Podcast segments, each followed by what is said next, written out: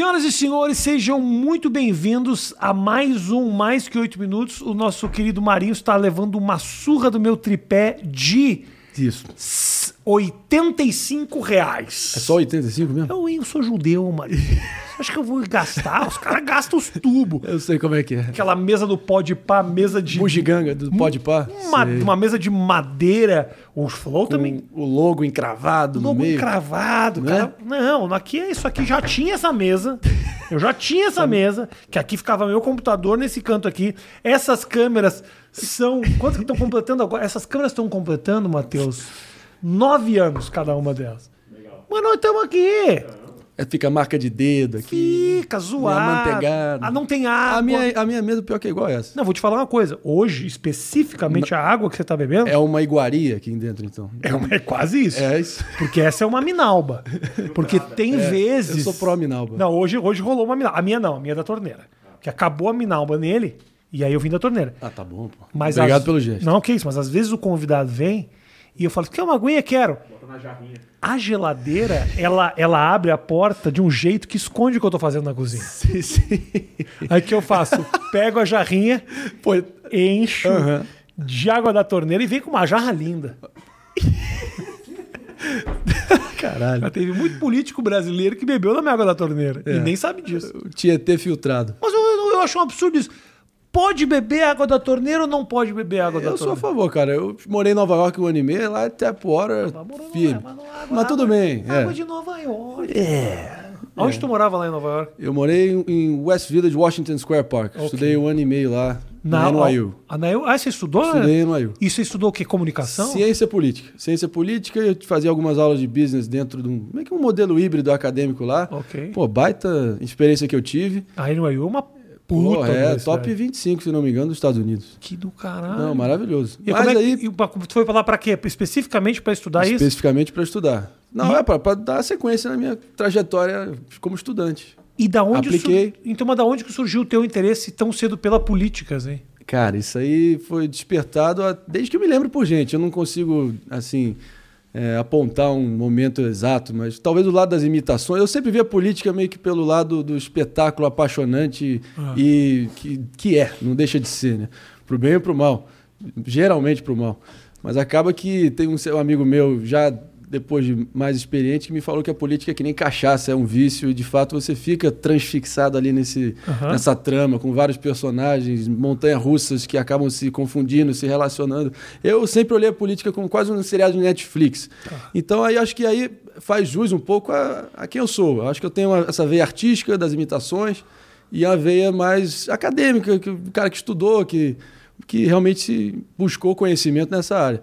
E aí as imitações de fato surgiram no dia 27 de outubro de 2002, quando eu imitei o presidente Lula, Tu sabe o dia. sei- ah, mas foi- não é que seja um dia muito aleatório, né? É o dia que o Lula foi eleito Tá. em 2002 e Ah, foi o dia saiu. da eleição, beleza. Isso. Aí ele estava fazendo um discurso na Avenida Paulista, trio elétrico, Zé de Alencar, marida também.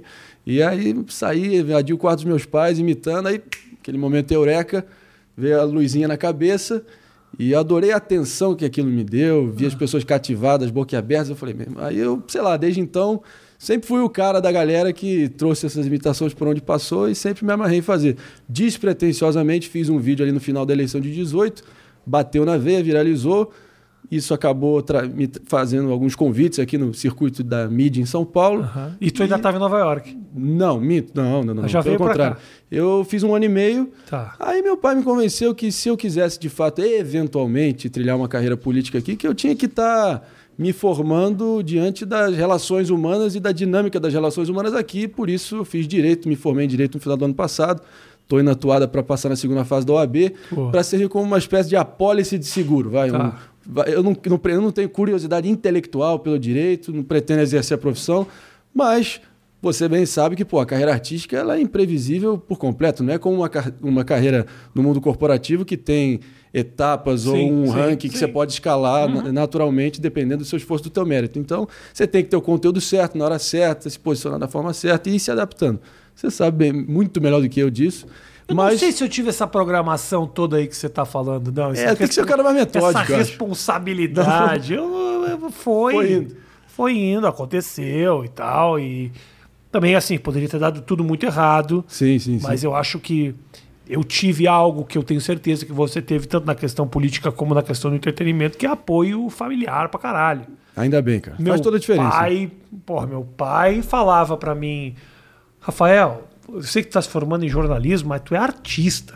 Vai, vai embora, vai pra São Paulo, vai pro Rio de Janeiro, vai tentar. Porque o teu negócio é esse o caminho. Eu podia estar agora fazendo figuração na novela da Sete. Podia. Podia, talvez Podia, fosse esse podia. caminho. Deu, deu. Você é um cara meio novela das sete. Deu, é talvez, talvez eu tava lá sem camisa com Kubanacan. Humberto né? Martins Isso. no fundo. É. O no- novela Uga Uga. Uga Uga. Isso, cara. Eu lembro da Uga Uga. Talvez Bom exemplo. eu bom fosse exemplo. esse cara aí, Da mas... cor do pecado. da cor do pecado. Isso, fazendo escala pro Jenny aqui. Já tô vendo a cena aqui. É isso, boa, podia boa, estar boa. ali, sabe? Mas aí aconteceu o que virou e tudo mais. Mas aí você via no, o teu pai já, já político há muito tempo, né? Não, Envolvido pelo com a contrário. política, não? Não, nunca trabalhou para governo. Ah, é ele mesmo? é um, sempre foi ah, um empresário, executivo. Tá. Eh, Vários ramos ele já enfim, trabalhou na vida dele, mas nunca teve nenhum vínculo formal eleitoral. Isso aconteceu depois, na, ali na véspera da convenção do PSL de 18, Aham. onde já estava rolando uma aproximação com o- o- a família Bolsonaro, principalmente o, o candidato Bolsonaro, né? E é isso que os dois estenderam o convite, os dois, no caso, o atual presidente e o filho dele, o senador Flávio Bolsonaro, que naquela época estava liderando com folgas pesquisa para o Senado no Rio, e se apresentava como talvez o filho mais sóbrio e não o filho, como ele veio a se revelar depois, né? o filho mais é, afundado em maracutaias e, e safadezas. Né? Então, acabou que naquele momento, pela absoluta ausência de quadros minimamente qualificados no entorno do presidente, os caras ligaram na véspera da convenção, convidaram meu pai para ingressar a suplência na chapa do Flávio Bolsonaro. Eu achava que teu pai era político de carreira. Não, não, assim. não, Eu sei que ele tem, é, é envolvido com empresariado já há Sim. muito tempo, é empresário há muito tempo, ah, mas eu achava que já tinha consequentemente uma carreira de política assim, ao mesmo tempo. Mas não, então é recente essa, esse envolvimento. É recente, é recente, então o teu interesse Envolvimento política- formal. Lógico Tá. que meu, meu pai sempre foi, pô, talvez seja o cara mais magnético, o cara sempre foi pô, mega cara sedutor, agregador, o cara que só fez ajudar os outros do bem. E ele foi em determinado momento também, quando eu morei em Brasília, o vice-presidente do Jornal do Brasil, na época que o Jornal do Brasil era a potência que um dia foi, né? E rivalizava Sim, com a. Globo na sim, época. Sim, E naquele momento era como a gente, enfim, ele, ele na condição de ter uma função institucional de ter que lidar com, bem ou mal, as engrenagens do poder, quem tinha as rédeas do poder naquele momento, lógico que eu crescendo naquele ambiente, sei lá, sempre me, me atraiu, talvez os, bastidores, ou pelo menos as engrenagens da política, sempre foi uma coisa que eu adorei assistir. E se eu vi um, os pouquíssimos seriados que eu vi na minha vida, House of Cards, para mim, eu vi babando, eu adorei. E você via Então- figuras políticas ao redor? Você conheceu pessoas? Ali, ali, muito superficialmente, que eu era pô, um fedelho ali só. Quantos você tem, Mari? Compreendendo. Tô com 27. 27. 27. Nossa, é novinho pra caralho. 27. Então, mas, cara, desde 2018, essa experiência aí, eu, porra, acabei que. Tô um cara calejado aí, fui testemunho ocular, vivi em primeira mão, porra, histórias alucinantes aí dos bastidores da mídia, na política também. E você vai ganhando experiência é, na medida que a, a carreira vai avançando, que as oportunidades vão pintando, e você vai sendo sujeito a determinados eventos que vão aí, sei lá, te te credenciando para a tua carreira e também te testam, né? Tipo, são provações que a vida te dá para você saber gerar com crise, tentar extrair o melhor de determinada situação, porra, indesejada. E isso foi meio que a tônica, na- enfim, desde a campanha de 18, desde que eu comecei a surgir para o grande público. Eu quero fazer uma pergunta para ti, mas ainda relacionada à relação do teu pai lá com, Claro, com, com, com o Bolsonaro e tudo mais. Ah, você me fala que no começo foi uma questão de apoio, foi um convite formal. Não tinha-se noção, ah, o teu pai não tinha noção, vo- você provavelmente devia estar ali próximo, vendo isso tudo acontecer, não se tinha noção do- de quem era isso? De quem eram esses caras, o que, que eles eram, o que, que eles significavam, o que, que tinha por trás disso tudo? Cara, excelente pergunta, sempre recebo essa pergunta e faz todo sentido quem está de fora fazer essa pergunta agora, né? E acho importante até para entender a mentalidade de quem apoiou e saiu fora. Isso, não, Porque perfeito. fica essa coisa de ocasião, aproveitei a oportunidade. Exatamente. E eu não acho que é sempre assim. É lógico. Não. E eu quero entender o que, que passou, como é que foi esse movimento. Assim. Cara, então, é, o, o, meu pai originalmente, e de novo, isso também foi mais um fator que foi ali, uma, foi uma constante durante a minha é, participação por dois anos e dois meses no Pânico, né? Que você sabe bem como é que a, a banda toca ali, como Sim. é que é a dinâmica do programa, programa anárquico, até. Não deixa de ser um teatro, um show, o Emílio ali regendo o espetáculo, vai etiquetando, te rotulando e vai te colocando certo, vai te elencando como um, um personagem na dinâmica que ele vai dando a bola para você. É. E isso, de certa forma, vários rótulos são, a grande maioria, infundados. Então, sempre, todo, por todo o movimento que meu pai fazia, é, já na condição de presidente do PSDB no Rio, eu isso. tinha aquela situação que eu vejo um pouco até de má fé, ou de preguiça, ou de vontade só de de tentar estigmatizar o teu oponente político, de rolar culpa hereditária, de colocar uhum. tudo na minha conta qualquer movimento que ele fizer. Isso. Aí a vida como ela é, não dá para reclamar, mas isso foi uma constante lá no durante a minha, o meu, a minha carreira no Pânico, né? Tá. Mas dando um passo atrás, voltando à tua pergunta, eu só mencionei isso para dizer o seguinte: o projeto original do meu pai era propriamente o João Dória que estava surgindo como em 2018, que ele queria fazer aquele salto inédito, sem precedentes até onde me consta, de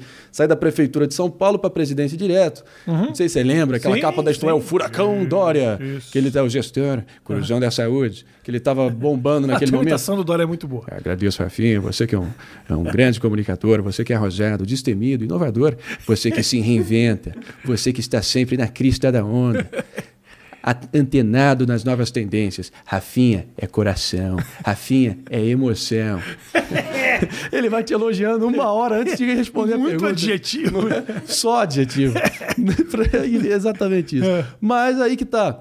O, como ele não se viabilizou internamente no, no, no PSDB, meu pai só era um, um empresário bem é. relacionado no Rio de Janeiro que queria, enfim, apoiar alguém, ajudar a promover a alternância de poder que se fazia necessário naquele momento. Porque, porra, o PT já estava pacificado na cabeça, pelo visto, de 57 milhões, que foi, acabou votando no Bolsonaro, uhum. de que tinha sido o desastre que foi.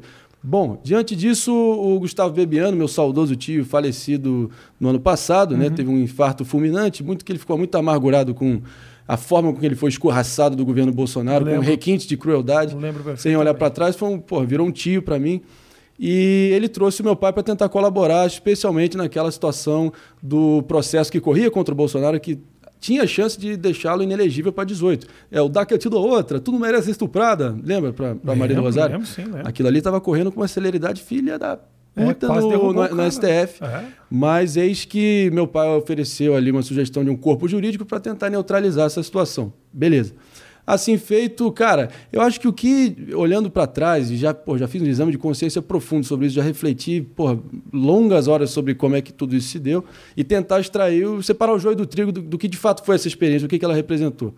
Eu acho que o fato que a gente nunca foi deslumbrado com a presença dele lá dentro, uhum. nem com o enxame de imprensa que acabou morando na frente da nossa casa, muito menos com. Tudo bem, era lógico que foi um privilégio, pelo menos na, na minha perspectiva, ter sido porra, anfitrião da campanha mais improvável da história republicana, ter porra, presenciado ali, irmão, dentro da sua sala, dentro do teu ambiente familiar pô, vários momentos de temperatura máxima, de alta tensão, e você vê como, de fato, uma campanha a nível presidencial se dá. Você há de lembrar que ele tinha 7 segundos no primeiro turno, Sim. teve o fator facada no dia 6 de setembro, Isso. ele saiu de 7 segundos para 24 horas na mídia, uhum. mas ainda assim é, ele ganhou um contorno de mártir ali, ele foi se recuperando ali, convalescendo, eis que entra o segundo turno e do dia para a noite, 7 segundos para 35 minutos. Nesse momento que a gente abrigou lá em casa uma equipe de Campinas com de 40 a 60 funcionários de noite preparando todos os programas de televisão e para as redes do PSL. E aí o fato que a gente nunca foi deslumbrado, a gente só ia onde a gente era chamado, mesmo estando na nossa própria casa. E você acompanhando, e você acompanhando tudo isso. Grande, grandíssima parte. Eu chegava da faculdade de mochila para almoçar e tava lá, o Paulo Guedes tomando um café no meu lado. Era uhum. coisa surreal em outro nível. E eu tento extrair o melhor dessa versão. Graças a Deus que houve um rompimento que no primeiro momento, porra, foi brusco. Eu olhando de fora ainda meio moleque, meio, porra, ainda numa posição de tentar, porra, sabe, é, decifrar o que, que pode ter acontecido para ter tido um, um afastamento tão definitivo e tão rápido pós-eleição. Uhum você vê que isso revela muito mais da, do, de fato do presidente Bolsonaro e do entorno dele.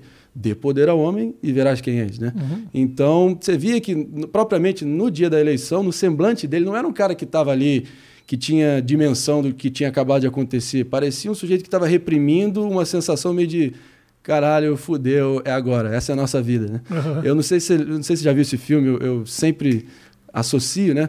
O filme de 1972 do Robert Redford, do The Candidate.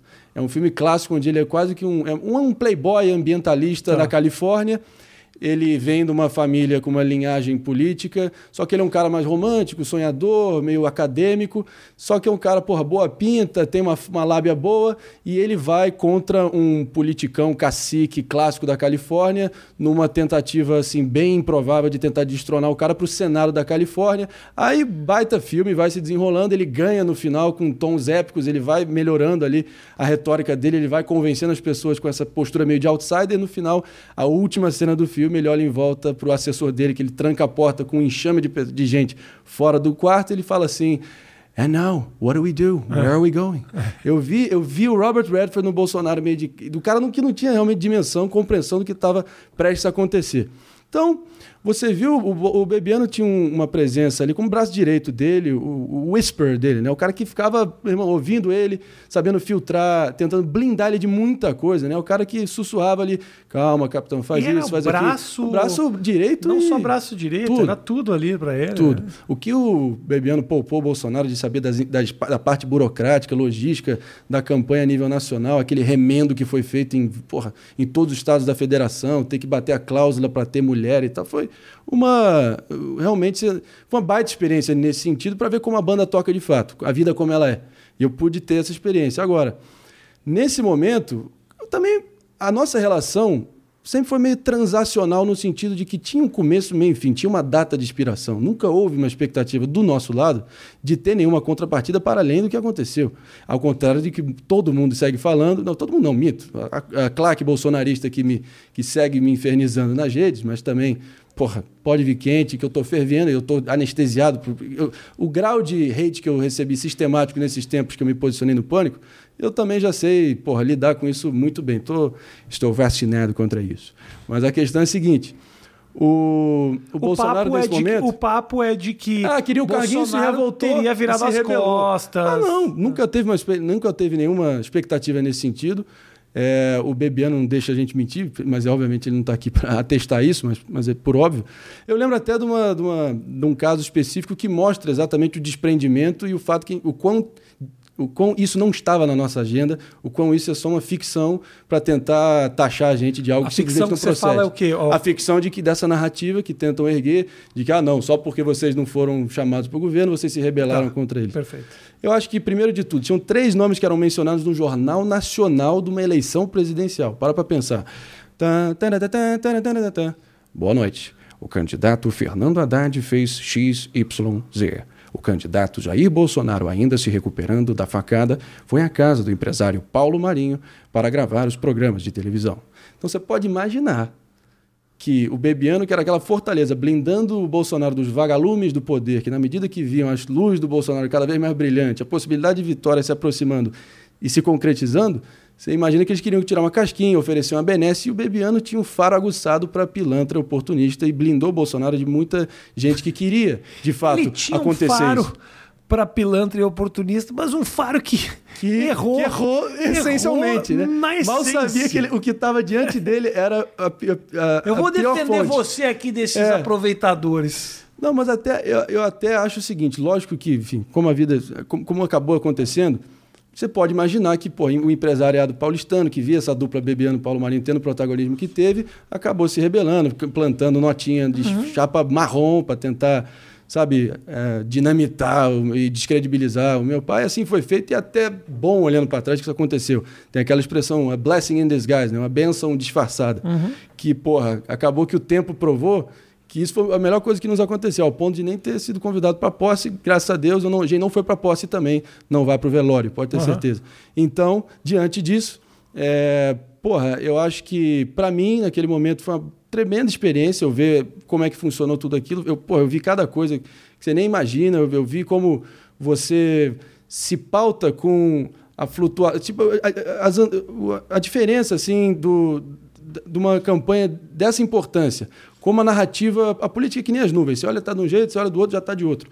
Então, a, pô, quão frenéticos são as oscilações de opinião pública durante uma eleição, aí você vai calibrando a mensagem. Então, para mim, foi uma escola nesse sentido. E, como o Bolsonaro também se revelou logo no início, não sei se você lembra, mas a questão do do, do, episódio das rachadinhas, do Queiroz, foi desvelado ali no, em dezembro, pós-eleição. Imagina se tivesse vindo antes do segundo turno. O episódio da rachadinha já ofereceu. Pro, já foi uma ruptura com o teu pai, com, você, com, você, com a turma toda ali? Isso não. ali já foi uma primeira decepção, assim? Não, isso aí foi um primeiro sinal vermelho, e mesmo acho que a gente já não está tendo mais nenhum vínculo. A, a primeira reunião de composição ministerial, no dia 30 de outubro de 2018, dois dias depois da eleição, foi na minha casa. Eu estava lá na sala e vi voltando até um, um, episódio aqui, era Paulo Guedes, Onix, Coronel Braga, que era o chefe de gabinete do Flávio, Flávio Bolsonaro, meu pai na ponta, Bebiano e Bolsonaro com o enfermeiro dele lá, e Paulo Guedes, né? Paulo, acho que eu mencionei.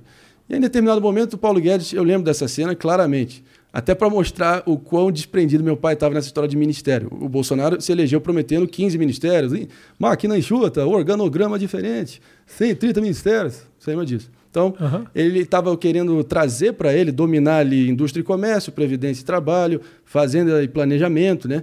E ele queria também Minas Energia. Aí eu lembro que meu pai levantou dele, porra, presidente, Minas Energia? Com todo respeito, eu sei que pato novo não nada fundo. Quem sou eu para opinar aqui? Mas, porra, sobre Minas e Energia é difícil, né, ministro? Porra, lida com os nossos recursos energéticos, nossa soberania nacional. Então, só fica aqui minha sugestão. Aí o, o Bolsonaro falou, tu tá certo, aí o PM perdeu o PG, esquece aí, tá ok?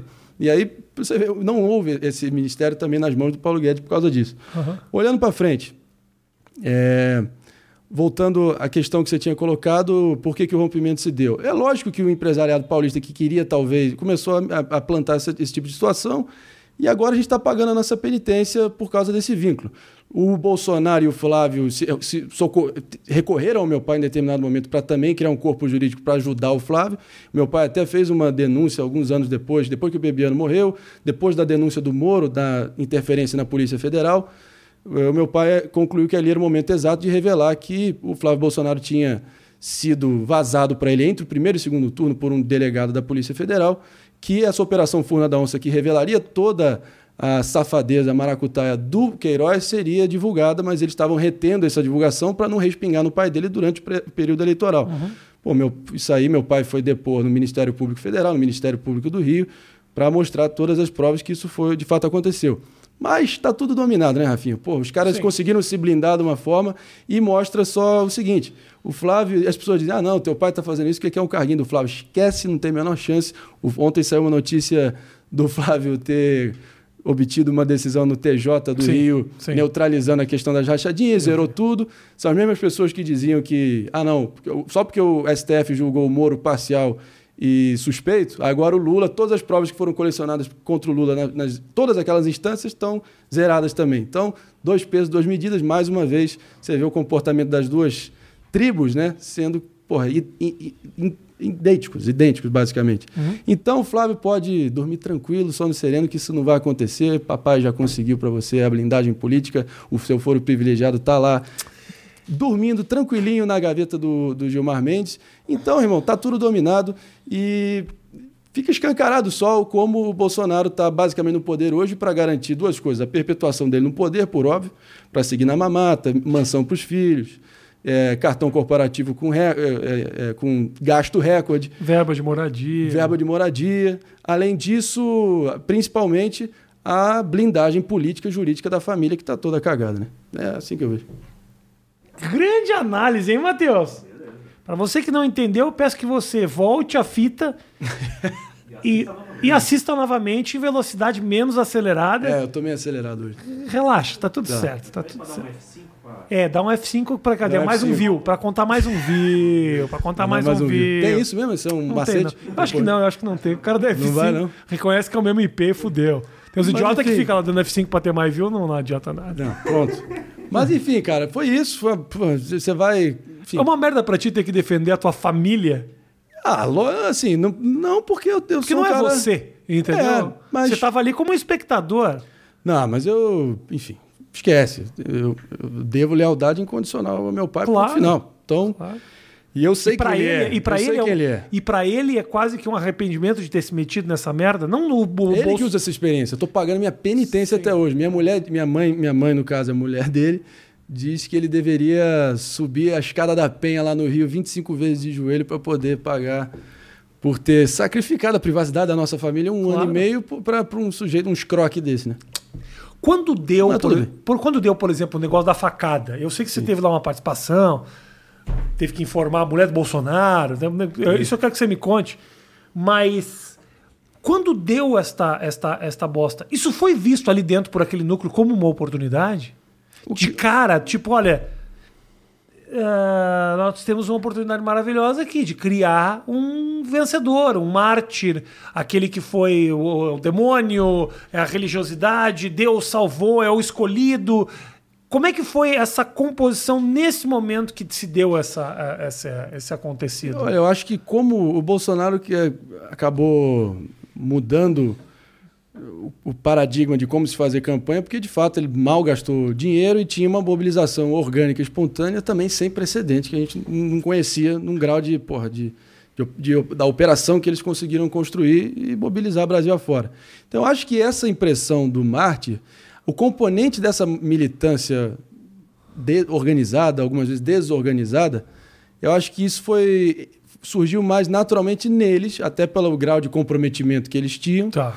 em, sabe, em, em definir essa narrativa Isso e não, era colar defi- isso. isso não era definido Não em é teve um- reunião. não, não teve um direcionamento. Isso. Agora ele está ele tá agora, é um mártir, tá ganho. Agora, o que eu posso dizer é não o vamos seguinte... para os debates, é a oportunidade que a gente tem de fugir do confronto Sim, direto. sim, sim, sim. Isso, são- isso foram decisões decisões ali que também eu, particularmente, não, não vi Tá. nesse grau de participação. Agora, o que eu, de fato, presenciei em determinada visita a ele, que ele estava se recuperando lá no Alberto Einstein, que não fala Albert, é Alberto, tá ok? Ele disse o seguinte, é só não fazer mais nada que já está ganho. Então, o próprio tinha essa consciência que era jogar no ponto morto a campanha, vai ter essa mobilização natural e essa narrativa vai acabar Ele falou isso no convencendo. hospital, no É hospital. Só não fazer mais nada que tá ganho, tá certo? Caralho, hein? Porra. Então, rolou. E tava certo ele. É. Tava certo. Mas olha, eu, eu vi a barra que ele passou, de fato é inegável que o- o- a extensão do dano ali foi um trauma, por óbvio.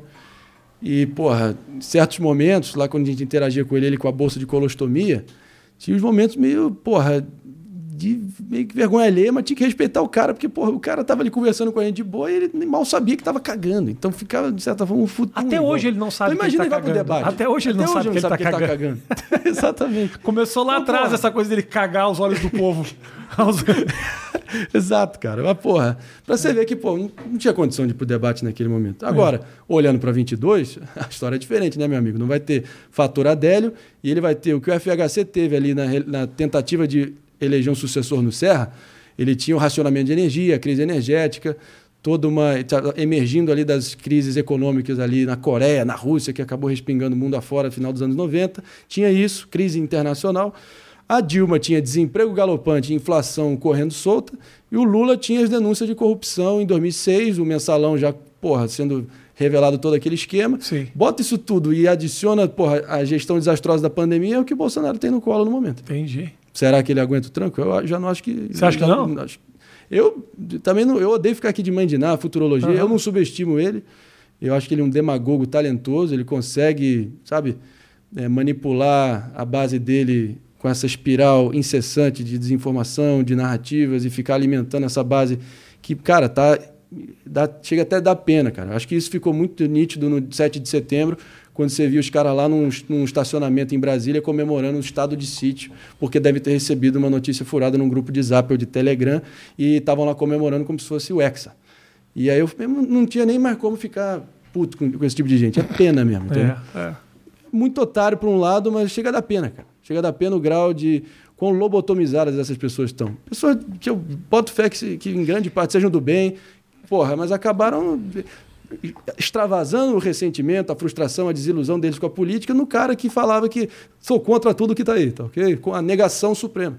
É óbvio, mas enfim, toca o barco. O que é Mas meio. o pessoal está acordando. Eu estou vendo um- o apoio dele cada vez mais Tá, tá, tá Não, mas- escancarado, mas né, Isso irmão? aí, Tá se, isso aí né? se mostra nas pesquisas de popularidade. Sim. Tá caindo, não tenha dúvida de que tá caindo.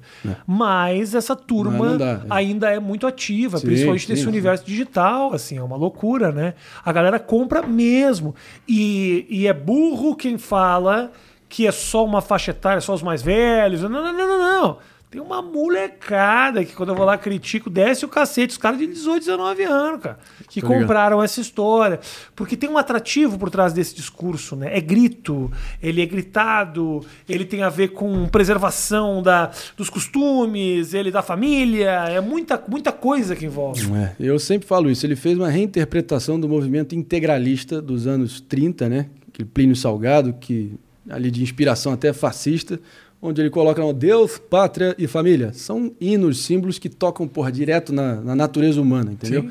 Então ele botar, ele se, ele se cooptar dos símbolos nacionais, camisa da CBF, bandeira nacional, e se contrapor ao, ao vermelho ou um azul amarelo pasteurizado, meio sem identificação, pô, isso é muito poderoso. Ele trazer essa aura para ele, ele se apoderar de tudo isso e, e isso acaba que essa é o que falam é a semiótica bolsonarista. Procurem aí, é interessante. Esses signos, sabe, que ele começa a trazer para si. Então, meio que na cabeça desses desavisados que não tem talvez uma capacidade de abstração de entender, porra, é isso, Bolsonaro, você limitou a delação premiada. Você restringiu a prisão preventiva. Você extinguiu o COAF. O nego fica, o nego quer saber de. Tu não merece ser estuprada, porra. Mulher do Macron, tá feia pra cacete. Porra, hoje ele falou, hoje mesmo ele Ele falou. grita igual, né? Hoje mesmo ele falou aqui, né? Prezados amigos, ele estava lá no pronunciamento oficial em Brasília, tá certo? Boa tarde a todos, bom dia a todos, melhor dizendo, menos para a minha esposa. Afinal de contas, hoje de manhã a gente já se deu um bom dia caprichado, tá ok? Falou isso. Falou isso. Falou isso, cara. Onde é que a gente vai parar, meu irmão? Onde é que, como é que isso, isso não acaba bem, entendeu? O cara falando da foda matinal dele. Como se pra tentar, ele falou. E aí, como é que ele terminou? Ele terminou dizendo algo na linha de tipo. é, acredite se quiser. Acredite se quiser. Sabendo que tá pesando contra mim essa história de ser corno, de bambeiro. Essa, tu não sabe dessa história? Eu sei. Eu acho que, sei. inclusive, eu acho que tem isso também, cara. Eu Acho que um- sei. Um pouco do síndrome da conspiração na cabeça dele. Eu também não vou ser leviano de cravar que isso seja verdade, mas as Ah. más línguas correm por aí de que ele é um chifrudo, que ele já resolveu um belo no chifre das três mulheres. Para pra pensar. Eu acho que vem daí. Essa é a fonte principal desse que ele padece desse síndrome de conspiração. Imagina o cara que corno três vezes, meu irmão. Mas, ô, ô Maria, eu canso de repetir é? que por trás dessa loucura toda conservadora e bolsonarista tem uma frustração sexual. Sexual, lógico que tem. Tem uma coisa meio impotente. Tem, tem. E aí é foda.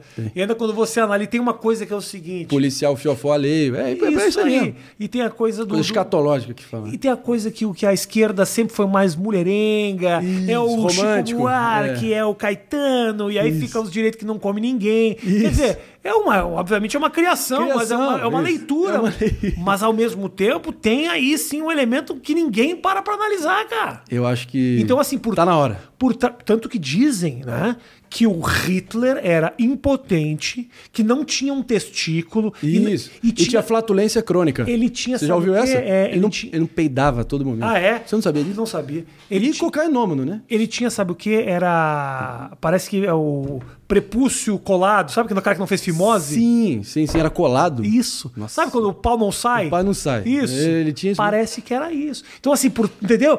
Aí tem essa coisa do poder, de querer conquistar o poder. Sim. Ô, meu querido, tem um monte de gente aí da direitinha que eu conheço que eu sei que tem dificuldade pra subir o negócio. eu tô ligado. Mas aí, ninguém para pra olhar pra essas coisas, irmão. Porque parece uma bobagem que eu tô dizendo, mas, irmão, Não, não, não, tudo se define a isso. A cama, Sim. a sexo. Tem Sim, muito. é tem, bizarro Tem mesmo. muito disso. É revelador, eu acho. É revelador, porra. Agora vamos, Revelador. vamos. Pânico. Vamos lá. Ah, foi pro, a, o a, tua a ironia lá que você. Foi, foi interessante isso, né? A, a piadoca, a piadoca que você fez pra cima do Bolsonaro. Sim. É, que mostra uma falta de senso de humor do cara total também. Mas você tinha ideia de. O que aconteceu, pra quem não assistiu, vou só resumindo rapidinho. Uhum. O Marinho fez uma pergunta atribuindo ao PT uma série de escândalos dos quais a família Bolsonaro e, o, e os aliados ali também viveram. E a verdade é que muitas vezes esses escândalos realmente passam pelos dois lados, de verdade. As rachadinhas, não sei o quê. isso aí- Indicação política pro STF. Isso. É, você comprar base parlamentar com emenda. Isso. E também O- vender o governo pro Centrão. Vendeu o governo pro Centrão. É isso. isso. aconteceu muito. Só que ele focou A falando. mil- e milícia digital que, que usa máquina de moer reputação contra o oponente. Isso eu acho que o- a esquerda ainda não tem essa inteligência digital aí. Ah, mas tinha, pô. Ah, mas Tinha. era muito, muito mais. Não, é, não era o Porque nível. assim, os meios, os métodos foram se sofisticando. E a aí o, Bolsonaro. não, a esquerda não tinha Steve Bannon. E não tinha investimento estrangeiro, cara. Que é muito dessas. É, esses- dizem também que. dizem que teve grana- ter- que teve. grande fora do país. É o que fala. sei. Não, Já se, não não se sabe. Mas então a pergunta foi um pouco essa, que era para provocar todos os escândalos dos quais o Bolsonaro está envolvido hoje em dia. Você tinha ideia de que a reação dele seria assim grosseira do jeito que foi? Do jeito que foi, que eu, que eu suspeitava. Que que eu pensa- suspeitava. O que, que você pensou? Porque aquele Cara- tava decoradinho, aquela pergunta tava decoradinha. Mas, mas também eu tinha. Imagina, se bota no meu lugar. Eu tô me reencontrando com o cara três anos depois. Eu tenho uma bala na, na, É. na, na- na arma. É. Eu tenho que dar um headshot. E acho que assim foi bem com missão cumprida nesse Porque sentido. depois, se você Porque eu espera- expus, porque você falou bem aí, irmão. É, Porra, a minha missão ali era expor exatamente a fragilidade dele, a intempestividade dele, a capa- incapacidade de lidar com o contraditório, o fato que ele está acostumado recentemente a só ficar restrito a ambientes amigáveis, perguntas. É, porra, leves. só Então, fala com a SBT e com a Record, que é, estão obviamente do lado Por aí, por aí. Mas a questão é a seguinte: eu acho que mais do que qualquer coisa era expor as semelhanças, cada, como eles estão indistinguíveis, os dois. Lula e Bolsonaro são a mesma face da moeda inflacionada do populismo brasileiro, ponto final. E o que eu puder fazer, e tentei, e dei meu melhor ali no Pânico, de poder, através do meu contraponto ali no programa, com convidados cada vez mais bolsonaristas. A rádio fez essa decisão mercadológica, fidelizou esse público. De fato, está aí provado que, acho que pelo visto, estão colhendo os frutos disso, estão com uma audiência cativa, cada vez maior. Abriram a Bolsonarista, TV, bolsonarista. Bolso- é, principalmente bolsonarista, sem ilusão quanto a isso. Vamos dar nome aos bois também, não tem nenhum problema, é legítimo. A empresa privada fez isso. Agora, eu acho que também é sintomática a minha saída ali com a entrada de pessoas como o Coppola, o Ricardo Salles e o Alexandre Garcia. O próprio Coppola, eu sou muito grato a ele, considero ele até um amigo. Ele que me estendeu o convite para fazer o Morning Show, que foi minha primeira entrevista na minha vida aqui em São Paulo, e dali a minha carreira foi adiante. Então, é nada contra ele, mas é, são pes- pessoas, no mínimo, simpáticas ao atual governo e que vão ao encontro dessa nova linha editorial que está norteando lá a parada. Agora, dando um passo atrás, voltando para a pergunta, eu olhei aquela situação, de fato eu só tinha uma chance e eu falei, eu queria expor exatamente essa, essa semelhança dos caras. E acho que assim foi feito. O que, que aconteceu ali? Ele falou. é, ele logo já partiu pro pessoal tentar botar meu pai no meio, que, porra, pelo visto, ele claramente não estava vendo o pânico, que isso aí já virou é, a coisa mais batida do mundo ali. Eu já estava completamente. Vai falar, é óbvio que você vai falar isso. né? Uhum. Então, ele foi ali, passo a passo, entrando na minha ratoeira retórica. O que, que ele disse assim. mesmo? Que, ele, que A teu minha pai ratoeira queria, retórica. que teu pai... Eu sei que teu pai quer o cargo do Flávio Bolsonaro. Eu não vou cair na tua provocação, tá ok? Não vou cair na tua provocação. Não vou mais te responder, Marion. Não vou mais te responder, tá? Acabou, acabou a conversa contigo, Marion. Acabou a conversa. Beleza. E nesse momento, como, só quem faz um programa ao vivo, com, porra, momento daquele, a tensão, o meu ar rarefeito, tensão no ar, estreia da, da TV. Irmão, sarrafo lá em cima na pressão. Sabe que nesse momento, eu só comecei a ouvir na distância, assim, eu entro num. Você entra basicamente num transe aqui na tua mental que só fica focando. Tá, qual vai ser o próximo passo? O que, que eu vou fazer para, porra, para seguir, para expor o cara que acabou de tentar fechar a conversa comigo, mas meu microfone está aqui, eu sou parte do programa e o programa é o pânico também, tem que, tem que ter uma licença poética porque é mais imprevisível, subversivo, doa quem doer, faroeste ali. Aham. E aí, porra, eu eu olhei naquela situação, então eu não ouvi direito, que era o Adrilles que estava com aquela voz de gralha seca no horizonte, não fazendo uma pergunta falando assim, Nem ouviu o Adrilles naquela não, hora. foi logo depois. Foi- ele falou assim: é um transe metafísico estar fazendo essa pergunta para você, presidente. Um transe é um, é, um, é um- é um tesão metafísico. Tesão metafísico. Um tesão que, que ele quer, mas o metafísico. que, que ele quer dizer com isso? Não, Vamos chegar lá. Aí Era, era- a tua Não. pergunta era um tesão metafísico? Não, não, não. O Adrilles começou a fazer a pergunta. Bolsonaro me cortou. Entra o Adrilles começa a fazer a pergunta dele. Ele, o, o abre-alas da pergunta do Adrilles foi exatamente esse, dando o tom da pergunta, que é um tesão metafísico estar falando com o Senhor. Então, preciso falar mais nada. Mas nesse momento eu não ouvi isso. Eu estava lá na minha. Na, na minha Esperando- esperando, Não, mas eu estava meio que pensando o que, que eu vou fazer. Nem tô ouvindo, nem tô registrando o que está rolando em volta de mim naquele momento. E por acaso foi o Adrilles o próximo, poderia ter sido qualquer um. Como eu estava ali já elencado como, porra, o anti-bolsonarista daquela dinâmica, por óbvio que eles iam ver em mim o cara que queria, pô, é o cara que tá ali para instigar, fazer a pergunta foda, para botar, jogar um abacaxi no colo dele. Não satisfeito, eu ou eu volto meio que eu tô ali no meu na minha nuvem mental, eu volto e a primeira, o meu primeiro instinto, e eu tinha esquecido que tinha sido Adriles, falou assim: "Como é que é, presidente? Só pergunta de bajulador? Só pergunta de bajulador? Porra, é isso mesmo? Responde, presidente. E o PT, o PT vai voltar, a gente precisa saber, tá todo mundo preocupado". Aí nessa hora o Adriles, não é que ele vestiu a carapuça, ele se enforcou e com a carapuça, né? Porque ele falou: "Bajulador, caralho! Seu Mauricinho! Essa parte eu não ouvi. safado!" Ele falou pra você? Aí começou a gritaria, foi a baixaria total. você? Comigo, pô. Eu não vi essa parte. Você eu- viu essa ó, parte? Adri, Eu não- não Adri, vi, se estiver vendo, eu não tenho nada contra a Adri, a gente teve sempre uma boa relação cordial. E ele sabe disso. Mas era um momento teu ali com o presidente. Não, mas tipo, é acabou o meu momento com o presidente. Vem o Adriles, faz a pergunta dele, Bolsonaro Mas responde. você ainda fez o comentário que eu achei muito bom. E eu venho depois. Eu falo, né? O que, que, você- que você ouviu? Esse, esse é o comentário, que é o comentário falando. ah, Tigrão com humorista, tchutchuca com a Steph. Esse aí. É isso. Mas também, pô, você tem que. Meu irmão, ali é, é- é- é briga de rua ali também, né, pô? Ah, não, mas é o presidente. Então, Tem, Melhor de tudo, multaram o Bolsonaro. mutaram o Bolsonaro. Não, não é que mutaram, cara. O cara tem uma desvantagem também que eu. que eu Tava, le- tava, tava eu le- fora. eu tava, conectado fora. na internet. Fica abafado. Laptop. Imagina se, se as lives que ele faz já é do Motorola. Imagina de onde A que live ele do tá... Talibã. Uma live de um bosta. padrão que ele faz. Al-Qaeda dele. Ele faz na Nokia, no Nokia dele. Ele é foda. Mas, cara... Mas, mas, pô, aí foi isso. Aí, eu- aí entrou na loucura, e aí o Bolsonaro lá com a voz dele afogada na cacofonia da loucura que a gente estava começando a gritar, e eu deixando o Adriles me xingar de qualquer coisa, eu, Adriles, o PT, o PT, o PT, me atendo à pergunta, a, a sacada da pergunta. Eu ia morrer com aquele plano de ação Claro. até o final. Eu ia pra matar ou pra morrer, né, irmão? Porra, eu- como eu disse, é- como diria o Gordon Gekko em Wall Street, it's trench warfare out there, pal. Então é Mas guerra de agora- trincheira. Agora... Agora, aí foi isso. Aí o Bolsonaro, se o Marinho voltar, eu vou embora. Se o Marinho voltar, eu vou embora. Aí o Dadrid falando, seu pai queria um caguinho e não ganhou, e vocês se revelaram. Aí eu falei assim... Eu não vi nada disso. A parte do Adriles eu não vi. Tu não viu? Aí eu falei assim... O o Adriles eu tem uma voz tão brincando. fina e tão meio chata. Eu gosto muito dele, mas a voz dele é chata que às vezes o meu ouvido não registra. Não registra. É tipo golfinho, sabe? Só se comunica. O meu não registrou também. Eu te falei, eu tava completamente na minha ali, enfim. Aí nesse momento eu só falei assim: ah, pelo menos meu pai não chora no banheiro. Na hora que eu falo isso, o Bolsonaro acabou a entrevista e sai.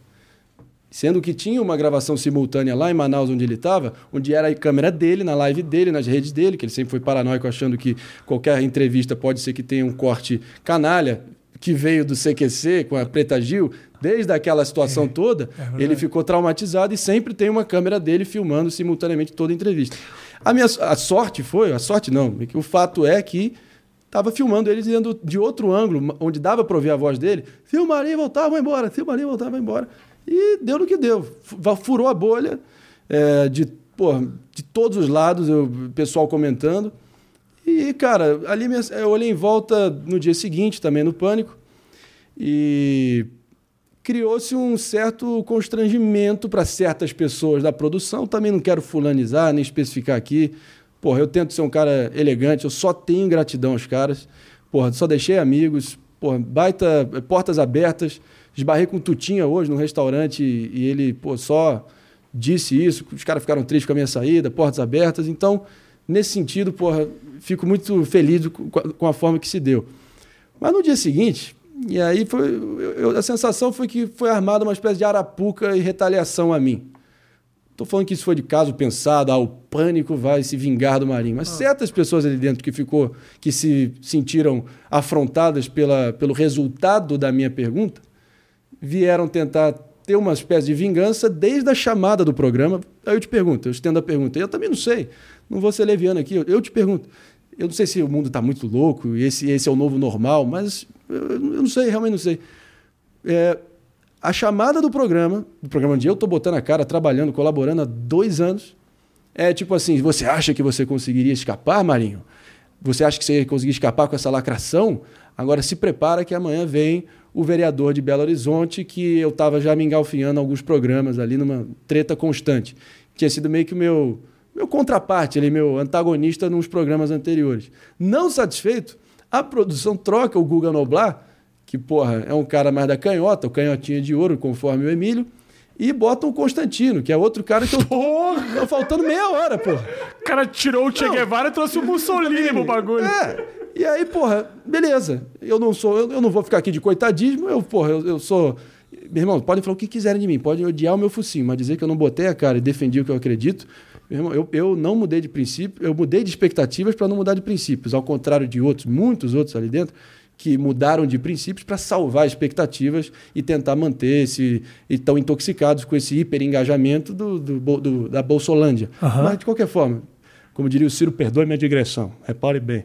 Porque é o seguinte: é, olhando para frente. Caralho, imita, é, imita o Ciro aí, imita o Ciro. Repare bem, aí o que aconteceu foi o seguinte, Rafinha, armaram Marapuca uma armadilha de quinta categoria, essa camada de proto-neoliberalóide, proto-fascista reacionário, esses cripto-reacionários de uma figa aí, começaram a trazer meu estimado Marinho, garoto aí que tá botando a cara, pode a gente ter uma divergência pontual aqui a colar, mas a versão é a seguinte, porque aí você se coloca no meu lugar. Aquele babaca daquele Constantino começa a me atacar no pessoal. Começa a trazer família pro meio. Não satisfeito, antes disso, o vereadorzinho começou a fazer um sermão para mim. No momento, e eu tendo que ouvir quieto. Eu tendo que ouvir quieto. Não satisfeito, eu olho para aquela cena. Na hora da minha, da minha- do meu direito de resposta natural, acabei de ser atacado pessoalmente no fígado, debaixo da cintura. Eu olho e o Emílio me, me barra. O Emílio não deixa eu falar, não deixa eu declamar a minha versão dos fatos. Eu estava ali me- um pouco quieto, um pouco, Mas teve isso um mesmo? pouco recuado. Na hora que eu ia me defender, o Emílio, para tentar evitar que o circo de vez pegasse fogo, cortou a minha fala. Além disso, entra o Constantino logo em seguida e vira flechada direcionada para cima da minha pessoa de todos os lados. E aí a sensação, não satisfeito, quando eu começo a rebater o Constantino, que veio me acusar de ter faltado com a liturgia do cargo com o presidente no dia anterior, e ter me acusado de ter faltado com o tratamento oficial que o presidente merece. muito confuso, ele tá realmente respondendo como o Marinho através da voz do, Do Ciro. Ciro, exatamente. Repare bem, meu estimado, porque é o seguinte: porque macaco velho não pula em galho seco. E quem, e quem faz o lobo pastor perde ovelha. Então repare muito bem, pelo seguinte: eis que nesse momento entra uma gritaria completamente descompensada, rábida, babando, completamente fanatizada, ranhetazinha, começa a gritar: Chega, Marinho! Hoje não! Uma pessoa, enfim, um integrante da produção. Não, quem foi? Não, não, não, não, tá. Produção não interessa. Não interessa, não interessa. Não vou dar ibope Paulinho é pra foda, isso. Paulinho é foda. Paulinho é chata mesmo, às vezes Paulinho enche o saco. me disse isso é normal. Aí eu ouço isso enquanto o Constantino tá ali me Não, atacando calma fígado. aí. Aí. fala isso e não satisfeito, cara, começa a gritar. Enquanto eu tô tendo que ouvir o Constantino ali, porra, ao vivo, na minha frente começa a me, me escrotizar num nível inominável. Inominável. Aí eu olho em volta e falei: quer saber? É, eu sei, eu sei como isso aqui funciona. Eu não tenho nenhuma ilusão. Eu também não sou santo aqui, não. Eu, porra, eu, eu travei o bom combate, eu meti a cara. Eu não, eu não sou o ínclito da República que eu sou o Papa. Não. Eu também fui, fui, fui pro fronte. E teve, deixei, tive, voltei com cicatrizes e com traumas e com, porra, mas valeu a pena pra caralho. E eu acho que até uma espécie de fim poético para esses dois anos intensos, especialmente 2021, eu ter exposto Jair Bolsonaro por quem ele é. Essa é a sensação que ficou para mim. Aí eu olhei, eu olhando adiante, porra, se eu fosse candidato ano que vem, que é o que o Emílio insiste em colocar na minha conta, que tudo que eu fiz tinha motivação política, e o que acaba questionando um pouco a minha isenção de tudo que eu falei, e não só como um brasileiro indignado, inconformado, que pode dar suas opiniões sobre o que está acontecendo, porra, é, eu simplesmente disse, eu não vou. Eu não, eu, eu não sou candidato a nada, eu não vou ficar refém desse tipo de rotulação, e o que vier depois daqui vai ser só pior, porque todos esses bolsonaristas que estão vindo, eu, sei- eu- eu cheguei a mencionar aqui ah, que foram 33 bolsonaristas, sim, sim, Não, eu sim, li, sim. eu li é o raio, você viu isso. isso, você viu? Então, Eu li, como é que é? De Então, 33. de 36, 33, então 11 para 1. essa 36 proporção políticos recente. que foram levados, 33 eram bolsonaristas. É, políticos e influenciadores e pessoas do ramo, né? Então, então aí eu olhei em volta e falei, cara, Se eu fosse candidato, eu ia triplicar a aposta aqui, ia, porra, serrar a fileira de vez, eu ia, porra, intensificar cada vez mais a minha crítica, porque aí sim teria uma motivação política. E olha que, pô, justiça seja feita. Quem me acompanhou na minha trajetória aí, eu acabei de postar um vídeo hoje dizendo que, pô, política é esporte de contato, mas chamar o outro de gado, eu sempre lembro da Hillary Clinton chamando os trampistas de, de os deploráveis, sem redenção, pessoas mal cheirosas, busca-pés que vão no Walmart para se divertir. Eu, olha, eu fico, pô, eu tenho, eu tenho medo dessas, de vários brasileiros aí olharem como, porra, é o elitista snob que está desdenhando aí do, do povão que é mais conservador, mais religioso e que se apega a esses símbolos todos que eu mencionei, né? Beleza. Por isso Então, que eu acho importante aí- você deixar bem claro que não é o, o eleitor, é, Sim, é, o, é, o, é, o, é o homem, né? É o homem. Agora, perfeito. Eu, eu tenho tentado dizer isso sempre. Mas lá, cara, você pô, tem- tinha sempre. Eu não tô aqui, já, já passou, mas é, foi, foi como foi. I did it my way. Porra, regrets I've had a few. Algum, um pouquinho, algum arrependimento ou outro. Poderia ter me preparado melhor aqui, poderia ter evitado determinado comentário. Sim, quem é que não erra? Mas, na- no movimento, eu- naquele momento, Sim. desculpa te interromper, Claro, não, claro. mas no momento que deu aquele bate-boca com o Bolsonaro, não só o movimento, o bate-boca com o Bolsonaro, mas assim, é muito difícil Uhum. para um ser criativo É. que trabalha com humor ter a clareza naquele momento que eu vou responder engraçado aqui. Eu vou dar mais uma. uma porque às vezes o cara entra no ódio. E aí, quando o cara baixa a cabeça e fala, pô, ele tava, ele tava, ele tava desmerecendo o teu pai naquele momento. Ele tava falando que o teu pai tinha um objetivo. Se nesse momento Ele- você se deixa afetar por aquilo, aí você perde o tom e aí você é louco contra um louco. Naquele momento é hora realmente de dar um passo para trás e falar ironicamente, tchutchuca. E o PT? E o PT? Cadê? Tchutchuca, aquilo que você falou lá do tchutchuca com um. Tigrão é, com outro. Tigrão com outro. Isso. Essa hora é hora, porque é, e, é uma, e é foda. Foda. Porque era, era dois palitos pra você falar a mesma, se a mesma frase saísse com essa cara aqui, já era Fudeu. outra coisa, entendeu? Total. Não, eu falei, eu vou, eu vou do clown irônico. É o palhaço irônico isso. amanhã. Eu- eu- é isso. Essa foi a estratégia. Que eles não esperavam. Eu- é um, é um, é- foi uma estratégia que eu nunca tinha adotado antes. De vez em quando eu deixava, eu levava pro pessoal. Uhum. E acabou que nesse dia deu certo. Aí eu olhei em volta, Rafinha, e falei, cara, dois anos maravilhosos. A sensação que eu cresci 10 anos em dois.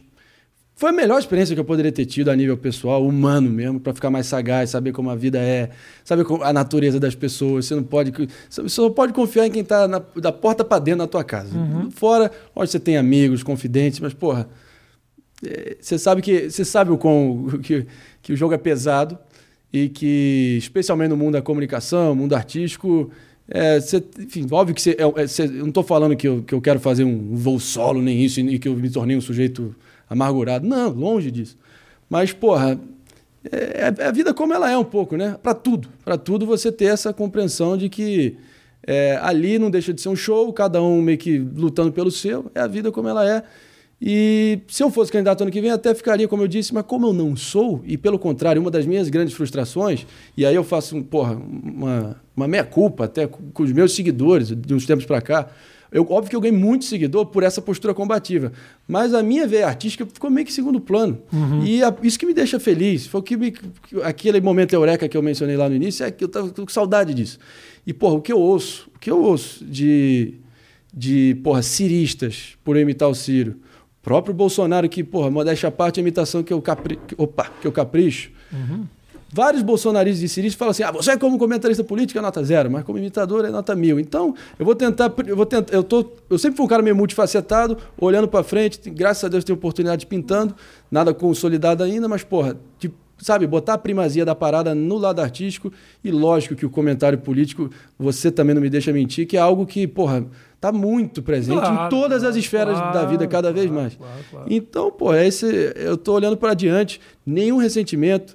As pessoas ficam tentando tentando atribuir a mim, ah, houve um direcionamento para tua saída, o Bolsonaro pediu tua cabeça. Olha, eu acho que só o que outra, outro fator, outro resultado importante da minha saída foi ter escancarado a absoluta hipocrisia e a veia autoritária da base bolsonarista que detesta o riso, detesta o contrassenso, detesta o dissenso, não tolera alguém que ouse mover uma vírgula. Porque na mesma, mesma semana, no mesmo instante que estavam ali a plenos pulmões, bradando ali pela liberdade de expressão do Maurício Souza, o jogador, Maurício Souza, jogador de vôlei, Sim. por ter falado lá do Superman bissexual, nesse mesmo instante, só para eu ter feito aquela pergunta que teve o resultado que teve, tava chega lá o Constantino e a Caterva pedindo a minha cabeça a plenos pulmões e pressão, pressão, pressão, pressão. Essa é Aí a tá. grande hipocrisia desse sistema todo. A questão da liberdade de expressão é utilizada por essa galera como um meio simplesmente de defender as suas ideias. Não é o ideal da liberdade de expressão, é simplesmente justificar as cagadas que se fala. É o que fala. Que eu acho muito importante que a gente tenha a liberdade, de verdade, de Claro, falar pô, claro, pô, tudo, claro, mas claro, tudo, claro, claro, tudo. Eu claro. sempre vou concordar com isso. Tanto que eu, eu, às vezes, sou visto de maneira muito equivocada por causa disso, por defender a liberdade do pensamento e da expressão. Mas é essa hipocrisia mesmo. Quando a água bate na bunda deles, e não seja só deles também. O, o- a esquerda adora um processinho Adoro. judicial também. Oh. Entendeu? Adora meter na justiça, adora um processinho. Então, é, é, é isso, entendeu? É utilizar a causa para benefício próprio. Ninguém defende mais ideia, defende o próprio rabo hoje em dia. Esse é o Eu problema. tenho três palavras para descrever isso. É como se fosse um manto para impunidade. Ergue esse manto, esse véu da liberdade de expressão, tenta se revestir nele, como se fosse algo a nível direito fundamental, e é em grande parte. Mas se você ver o que está atrás do véu, Claro. porra, é incitação ao crime, é, porra, é- são coisas, enfim, são vários tipos penais já estão codificados na lei. Aí, a lei é essa É. que arque com as consequências das suas falas. Agora, se no momento da saída ali eu ouvi alguma especulação, estaria sendo leviano que pode ter tido algum movimento de cima, vindo do governo, para tentar influenciar a minha saída. Isso você ouvi não- isso superficialmente. Você não tem não essa consigo, informação. não tenho essa informação, não vou ser leviano de apontar ninguém, fulanizar, até porque nunca vou ter que comprovar, até, até estaria atacando querosene no fogo de uma narrativa que é interessante para quem hoje em dia talvez simpatiza mais comigo, mas acho que, enfim, estaria sendo. estaria faltando com a verdade, ponto, eu não sei. Mas, Mas, mas eu, nem- eu ouvi algo, ouvi algo, uma boataria, que no conjunto da obra, pós quarta-feira, teve sim um movimento de cobrança junto aos executivos da rádio. Agora, justiça seja feita. Eu sou dono das minhas falas, das minhas ações e das minhas omissões. A Jovem Pan nunca me deu nenhum direcionamento, linha de pensamento, livre-arbítrio total, total, total. E o pânico basicamente existe quase como um núcleo próprio é, dentro da estrutura da Jovem Pan. O Tutinha mal tem ingerência de fato no, em- em- na- nas- ali no, do que acontece no pânico. Lógico que a última palavra é dele, por óbvio. Mas é o Emílio que toca ali junto à produção. E o Emílio foi, porra, meu irmão, um mestre para mim. Só tenho gratidão a ele. Puta convivência prazerosa que a gente tinha. Eu tenho, Mas a, acaba. eu tenho a mais absoluta certeza de que ele deve ter gostado da tua pergunta pro Bolsonaro. Porra, fala, ele fala, "Não, eu acho que não tem problema nenhum em falar aqui, até mencionei isso no Rica Perrone. Assim que, porra, eu, eu- o- o meu celular, eu já, eu já eu te botei de cabeça para baixo, parecia que, meu irmão, que eu tinha, sei lá, tava... não parava, meu, mas um peixe fora d'água, porra, do celular. Aí eu olhei para ele, e ele, porra, macaco velho, um cara calejado, sabe como é que a banda toca. O Emílio não é bolsonarista, mas, mas, mas ele tá, de certa forma, tendo que lidar com um novo público que foi construído ali e fidelizado pela rádio. Então, por isso, algumas pessoas acho que botam nele esse rótulo, e eu acho até injusto. Eu já conversei com ele por fora. Ele, ele, ele é um cara mais, mais ponderado, essa é a minha visão. E um cara, e aí, talvez a característica que eu sempre mais admirei nele é a imprevisibilidade. Ser um cara, porra, imprevisível nos comentários. É o cara que, pô, se veste, de lulista num dia e vai ali instigando a audiência, outro dia tá porra, bolsonarista tião, tiozão do Zap É. falando de eh, antivacina, entendeu? Sim. Então, eu acho isso até interessante pro personagem dele. Eis que termina aquele bloco, eu começo a olhar o celular, perceber que, pelo menos pro pessoal que, pô, meus amigos, os colaboradores, todo mundo já golaço, gol de placa, o gol que Pelé não fez, não é para tanto, não quero nem olhar por esse lado. Mas Sim. é o que o Nico tava falando. Eu falei, Tá. a prova deu certo, tá? Tá. Então eu já fiquei mais tranquilo, eu olho pro Emílio e ele tá meio que naquele jeito dele, assim, com, com o, o ponto aqui, que ele não ouve ninguém no intervalo. Aí ele olhou assim pra mim. Ah, maravilhoso, maravilhoso, tranquilo, maravilhoso. Aí eu falei, pô, tranquilo. Ele sabia, ele olhou pra audiência mesmo. Só você ver, o, o próprio Bolsonaro tinha ido na, no Jornal da Manhã mais cedo e nem perto de ter tido a repercussão que teve. Então, Claro. Porra, eu vou te falar, eu acho que foi. Eu acho que, diante da circunstância, o acúmulo da, da dinâmica que estava no programa, o acúmulo de, de situações que estavam acontecendo e, e, e que eu estava sendo colocado num corner como um cara que eu não me reconhecia mais, cara. Como porra, o vilão, o bad boy, o cara para fazer o contraponto, o bode expiatório do fanatismo alheio. Eu, porra, eu olhei para essa porra e falei, cara, eu não sou isso. Eu quero, porra, eu vou, não vou retroceder um centímetro de tudo que eu disse. Eu sou, porra, dono do que eu disse. Mas, porra, eu tô sentindo falta. Eu quero, porra, eu quero fazer, sei lá, desde stand-up ano que vem. Eu queria até perguntar para você, que você já teve essa experiência, mas acho que a gente, a gente teve esse papo no, no, no Pânico. Inclusive, vindo para cá, eu lembro que uma das minhas. Um dos momentos que, que somaram a minha experiência lá no Pânico de modo geral foi uma. Não sei se você lembra que você me deu uma semi-jantada a última Eu? vez que você foi. Eu? Não lembra? Não lembro, me fala. Cara, eu tava tentando engatar uma pergunta como Dória pra você, que você tinha acabado de elogiar o Dória. Como você tem feito aqui normalmente? Eu- não, a nível. Pelo, o cara procurou a vacina, botou a cara, Bom, financiou. é. Pô, políticos por ofício politizam. Então é Exato. natural que ele colhe os Vai frutos dessa aproveitar porra. né? os frutos da. Desde que ele faça algo, porra, que seja direcionado para a melhoria do povo. É natural que ele colha. Claro. E é problema dele que ele não tenha colhido de fato até agora. Sim. São vários fatores a nível pessoal também. É. Não, não vale nem a pena. Enfim, me fala jantada isso. que eu quero saber. tô Não, eu tentei. Aí você começou a elogiar o Dória, e lógico que a gente tem o nosso arsenal de personagens. Naquele momento eu pensei, o Dória é o cara que. Que a minha sacada da imitação é que ele elogia o interlocutor dele por cinco minutos antes de começar a responder. Aí eu falei, Rafinha Bastos, você que é um sujeito diferenciado, você que tem o pulso do povo no seu dedo. Aí eu comecei a falar isso, e aí o Emílio, cara, tava num programa especialmente hostil contra mim, de tipo rótulos e tipo Marinha Chapatênis, Marinha MBL, Marinha Dória, pô, Marinha Calcinha, pô, ah, pô, peraí. Tava foda. E aí, porra, eu já tava tendo. E eu dei na defensiva uma. total. Não, você me deu um nocaute ali, porque eu falei assim. Aí eu imitei o Dória, meio que eu perdi o fio da meada e te fiz uma pergunta tipo assim: Rafinha, e falando agora do teu ofício, cara, o que, que você acha? Como é que você está lidando com, a- com a- com o retorno de shows presenciais? Como é que você vai fazer isso? E eu? Aí você falou assim. Mas que pergunta de Não, não, bosta é, disso. acho que pergunta de merda e eu vou dar chance para outras pessoas perguntarem. Meu irmão, Mas Eu- posso te dizer, mas posso te dizer. Não, eu falei literalmente, acabou pra mim. Eu Em botei meu microfone.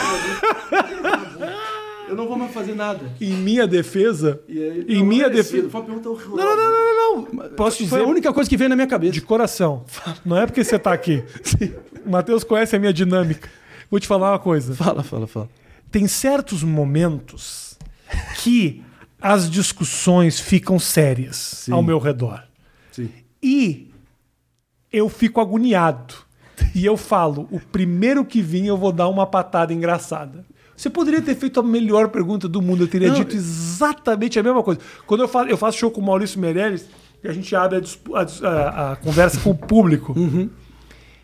A cada quatro perguntas, se começou a falar assim, ah, como é que era o Marco Luque? Ah, a tua relação com o Tasso. O primeiro cara que eu falo, pergunta de bosta. Isso. Pá pra próxima. Perfeito, Então eu pulo pra próxima. Você poderia ter feito a, a pergunta dos meus sonhos, que eu teria. Então, e se não fosse você, teria sido o Zucker. Lógico, não, Eu não, tem teria dado uma, uma escovada. Eu então, mas falando, aqui te peço "Caraca, perdão. será- Não, Não, sabia, não, não, não, eu achei- sabia que você estava fragilizado naquele momento. Eu tava, tava, tava, tava bem fragilizado. Tava um programa Eu que eu acho- fiquei na defensiva total. Mas eu acho que eh, essa hostilidade falei, faz falei, parte ali, não? Não, Faz, porra, lógico, não tô aqui de. não, não minha, não minha. Eu tô falando ali não, do, de tudo, de tudo. do, tô falando do, do, do- ali o Emílio. Foi o que eu falei, é faroeste, cada um por si, de certa forma.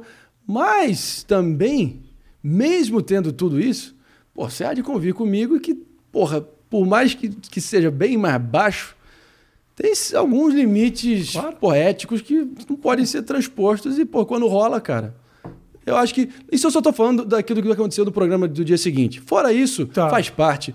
Eu, eu dancei conforme a música e, desculpa, foi uma Te dança ajudou, marcante. te expôs pra É, caralho. você- lógico. tanta coisa que você ainda vai tem fazer gratidão, por causa lógico, disso. Você é lógico. talentoso pra caralho. Muita Obrigado. coisa vai aparecer. Não, muita coisa. A, a questão é essa, né? É, tem que um foi- limite ali, tem um limite ali pra que você não fique taxado. Isso. O próprio Carioca, que foi fa- a hora, o foi a Carioca hora ali. fazia parte do nascimento daquilo tudo. É um cara que, numa hora, levantou e falou assim: É. Eu tô perdendo o carisma É isso. do jeito que as coisas estão andando aqui. E aí falou: não vou mais tocar nesses assuntos porque não tá nem me fazendo pessoalmente muito bem. Então eu acho que é uma. É uma. É uma Foi um- oportunidade que você é. tem de mostrar para as pessoas. O- a questão só é o seguinte, né? Como o teu grande break foi ali, as pessoas ainda vão te ligar diretamente com essa coisa mais politizada. Tem a menor dúvida. E eu acho que agora é uma hora de você parar e pensar qual é o teu caminho para construir isso. Esses papos que a gente está tendo aqui são Lógico. importantes, Pra caralho. falar essas coisas todas, mas chegou um certo momento que deu. Não dá para você ficar falando do político, da tua a não ser que você realmente tenha pretensões políticas Sim, um pouco mais claro, para frente. claro, claro. Mas se o teu momento agora é investir na tua criatividade, no teu talento e não só no teu discurso político, tem um limite para você dar essas explicações. Lógico. As explicações estão dadas. Então. Agora eu preciso seguir minha vida. Porque a vida inteira, eu acho durante muito tempo ainda vão querer fazer voltar nesses, nesses marcos importantes que aconteceram lá Sim, dentro do programa. sim, sim. né? Eu não vou ser. Sem, sem sabonetar aqui, jogando limpo aqui com a tua audiência, quem tiver da minha audiência vendo também. Porra, eu nunca escondi que, porra, como eu disse aqui, eu acho que desde a minha formação é algo que pô, me encanta, me cativa, me intriga, que, porra, que, me, que eu busco conhecimento, sempre foi assim. Então, natural, eu acho que eu tenho até que eu posso ser vocacionado para dar minha parcela de contribuição lá na frente, mas cara, isso não está na minha órbita agora. E o que se for necessário, dar um passo atrás, respirar fundo e, e fazer os ajustes necessários na minha mensagem, no meu conteúdo para priorizar o lado artístico, eu já vou começar, porra, hoje mesmo. Eu- em breve vai ter um. ah, Quando, quando é que deve sair a entrevista aqui? Agora eu, eu tô querendo botar na sexta-feira agora. É? Hoje Então, até lá já deve ter- já deve estar gravando no meu quarta, canal. Nós estamos gravando na quarta. É, eu fiz. Vai estar no teu canal, já vou dizer pro pessoal botar o link na descrição, vai estar? Vai tá. Eu vou eu, eu fiz uma eu talvez o meu filme preferido é o Cavaleiro das Trevas do Dark Knight do Christopher Nolan, Uhum. Heath Ledger de Joker, Batman Christian Bale, tem aquela cena do interrogatório do Batman com o Coringa e eu sempre gostei de imitar os dois e eu fiz uma um lip sync com todo o ambiente daquela cena dos dois, Boa. desde o Eu lembro. Where's the trigger?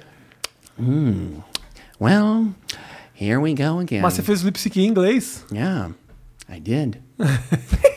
Aquela coisa. Aham, Mas ficou bacana. direitinho, cara. E, eu vou, e aí, isso me deixa feliz, isso que me Boa. testa, isso que dá aquela vontade de ir pra frente. Boa. E, cara, mas também não vou ser. Eu não vou conseguir renunciar à minha essência. Acho que a política vai estar comigo, seja lá pra onde eu vou, mas desde que não seja uma coisa muito de. Porra, ostensivo, que eu tenha um lado. Eu quero ser um cara que, se eu for fazer graça, é fazer graça de todo mundo, A Z, doa quem doer. E, e essa é a minha missão, pra, olhando pra 22, que é um ano eleitoral, né? Marinho, do caralho te receber aqui, irmão. Obrigado, meu irmão. Tamo espero junto. que tudo dê certo. Espero que nenhum Valeu, cara. bolsonarista te dê um tiro na rua. Eu, que tenho, eu recebo ameaça nesse sentido quase todo dia, mas é, mas todo mundo. tigrão re- de teclado, né? Todo mundo recebe ameaça de morte. Se você ouve aí que o teu artista favorito fala, estou sendo ameaçado de morte, meu querido, ele só tá aproveitando uma oportunidade para dar uma bombada, porque todo mundo é ameaçado. Às vezes, é que às vezes, as, às vezes as ameaças chegam tipo assim, tô na esquina da tua casa. Essa dá um pouco de medo. Mas entendeu? E outra coisa, não existe nenhum registro, fica tranquilo numa coisa, não existe nenhum registro até hoje de assassinatos que aconteceram depois de aviso prévio no Facebook. Nunca aconteceu. Não. Nunca Então aconteceu. fechou. Eu, eu, entendeu? eu não, não me surpreende. também. Ninguém vai sair pra te matar e abre o TikTok Lógico, e lógico. deixa expectativa, vivo, realidade, morto. Não tem isso, entendeu? Então, Então, toca segue tua vida que tá tudo certo. Vamos que vamos. Obrigado, meu irmão. Foi Segue o canal do Marinho no YouTube, Canal assiste o vídeo novo dele. Tamo junto e até a próxima com mais um Mais Que Oito Minutos. Nós. Valeu.